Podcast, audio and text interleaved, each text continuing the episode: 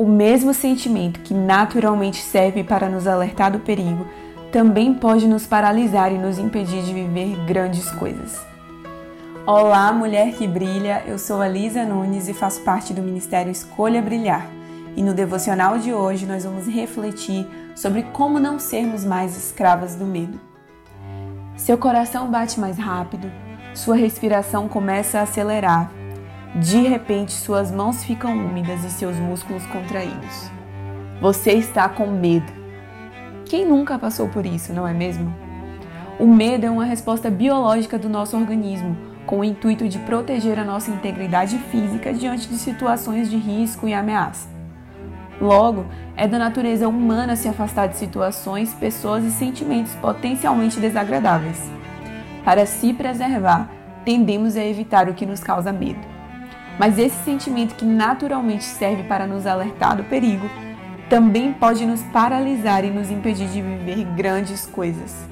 Muitos são os tipos de medo que enfrentamos: medo da exposição, do futuro, da perda, medo da morte, do perigo, do homem mau, medo da solidão, do desconhecido, medo do novo, da rejeição, medo de errar, medo de desagradar, medo de tantas coisas.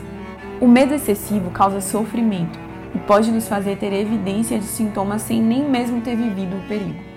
Mas então, como ser livre do medo? Se expondo ao que te causa medo uma das formas de não sermos escravos do medo é justamente enfrentando.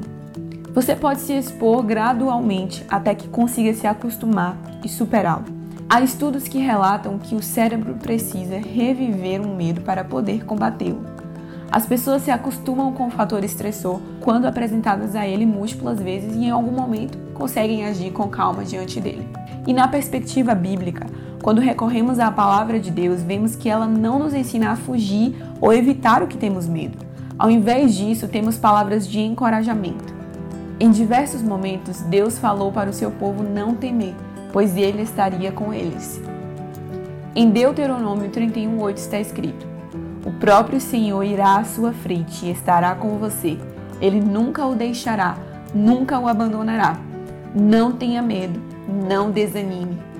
Isaías 41, 13 diz: Pois eu sou o Senhor, o seu Deus, que o segura pela mão direita e lhe diz: Não tema, eu o ajudarei.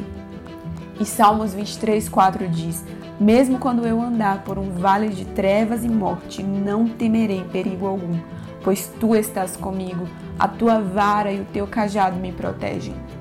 E lendo apenas esses três versículos, temos a garantia de que Deus nos dá a sua presença a sua ajuda e a sua proteção constantes.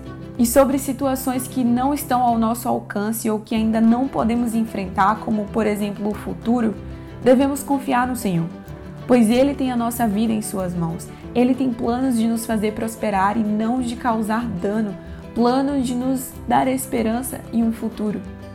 Há seis anos atrás eu tinha medo do que seria o meu futuro. Eu estava em uma fase decisiva da minha vida, a fase de entrar na faculdade. Eu não entrei em arquitetura, que era o meu sonho desde adolescente. Fiz cursinho por um tempo, tentei nutrição e depois de um semestre eu vi que não gostaria de trabalhar na área. E aí tranquei. Depois passei um ano sem estudar, somente trabalhando. Me via completamente perdida e sem direção, sofrendo com as pressões externas e a cobrança de ser bem-sucedida. Então comecei a buscar o direcionamento do Senhor. Pouco a pouco, ele foi revelando e confirmando o propósito que ele tem para a minha vida. E no tempo dele, ele me direcionou para o curso certo. Então entrei em publicidade e propaganda, o curso com o qual eu me identifiquei, me formei, cresci profissionalmente e vi propósito. Salmos 32:8 diz: Eu o instruirei e o ensinarei no caminho que você deve seguir. Eu o aconselharei e cuidarei de você. Essa é uma promessa de Deus para a nossa vida. Para não sermos escravas do medo, também devemos lembrar que somos filhas amadas. Se temos uma vida submissa a Deus, Ele cuida de nós em todo o tempo. 1 Pedro 5,7 diz: Lancem sobre Ele toda a sua ansiedade, porque Ele tem cuidado de vocês.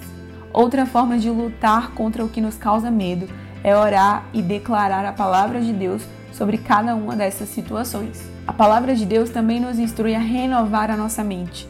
Romanos 12, 2 fala: E não vos conformeis com este mundo, mas transformai-vos pela renovação da vossa mente, para que experimenteis qual seja a boa, agradável e perfeita vontade de Deus.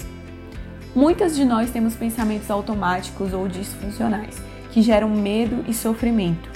Por isso é importante estarmos atentas ao diálogo interno que se passa na nossa mente e renová-la para que possamos viver a perfeita vontade de Deus. Foque no Senhor e não no que te causa medo. Pai, obrigada pelo teu amor, cuidado, proteção, direcionamento e pela tua presença em nossa vida. Obrigada porque em ti temos refúgio, alívio e cura. Te peço que o Senhor nos ajude a sermos fortes e corajosas em todo o tempo. Oro para que possamos enfrentar os medos que nos paralisam e nos impedem de sermos livres. Que sejamos curados nas nossas emoções, em nome de Jesus. Amém.